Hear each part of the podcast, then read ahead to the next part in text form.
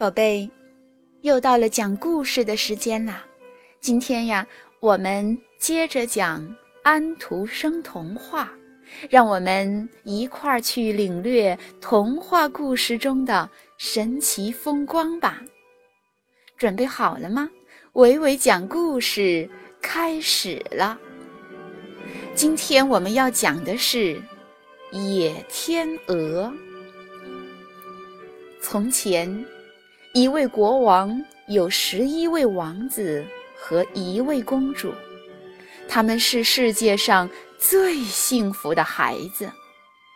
可是，他们的继母是一个坏心眼的女巫，她不喜欢国王的这些孩子，她把公主送到了乡下，又把十一位王子变成了美丽的野天鹅，把他们赶出了王宫。一天，公主坐在窗前，玩着一片树叶。这时，十一只野天鹅从她窗前掠过，发出了一阵奇异的叫声。公主看着它们远去，却不知道，它们就是自己最亲爱的哥哥。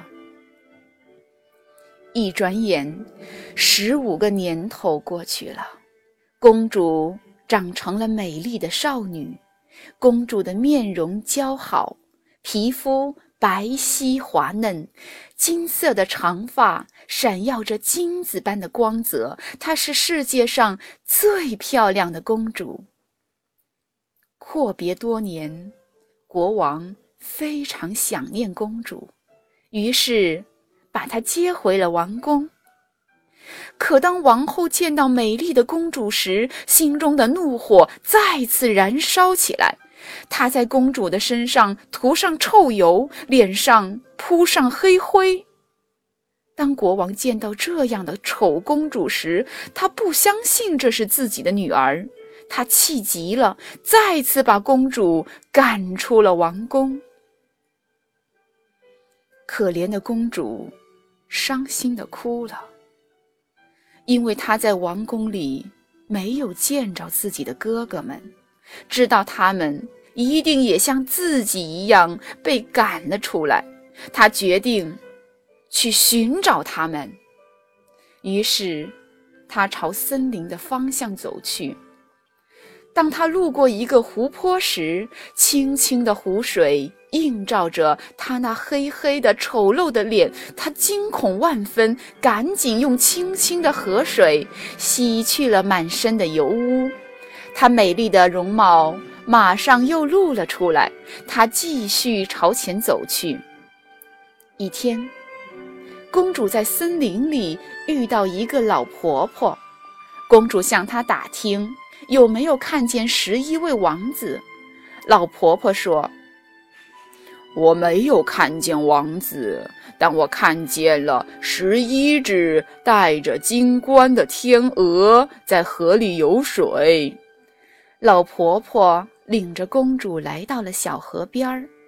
当太阳快要下山时，公主看见了十一只头戴金冠的天鹅向着小河飞来了。当太阳一落下山，十一只天鹅马上变成了十一位英俊的王子。公主知道他们一定是自己的哥哥们，高兴地跑过去叫出了他们的名字。哥哥们也一下子认出了这个美貌的少女就是他们的妹妹，他们高兴极了。最小的哥哥告诉公主。我们中了继母的魔法，变成了天鹅，只有在夜间才能恢复人形。我们只在这儿停留两天，我们要横渡大海，到一个美丽的国度去。你愿意同我们一起去吗？公主非常愿意同他们一起去。于是，十一位王子连夜编织了一张大网。第二天。天亮了，十一只天鹅衔着这张大网，带着公主飞向了天空。他们白天飞行，晚上休息。公主照顾着他们的起居。现在，公主最大的心愿就是破解哥哥们身上的魔法。一天，公主在山洞外采野果时，遇见了一位和蔼的老奶奶。老奶奶告诉她，山洞里长着许多咸麻。用它们织成披风，让天鹅们披上，魔法就会被破解，它们就能得救了。但是在十一件披风全部完成前，公主不可以讲一个字，否则哥哥们就得丧命。公主按照老奶奶的指点，在山洞里找到了咸麻。她的手刚一碰上去，立即长出了许多灼热的水泡。为了哥哥们，公主忍住痛，日夜不停地织着披风，从此不再说话，这让哥哥们很是心疼。一天，另一个国家年轻的国王在森林里打猎，为追赶一只野鹿。闯进了山洞，发现了美丽的公主。国王情不自禁地爱上了她。他将公主带回王宫，专门为她安排了一间放着许多咸麻的屋子，让她在那里继续她的工作。公主高兴极了，她吻了国王的手。很快，他们结婚了。当第七件披风织好时，咸麻用完了。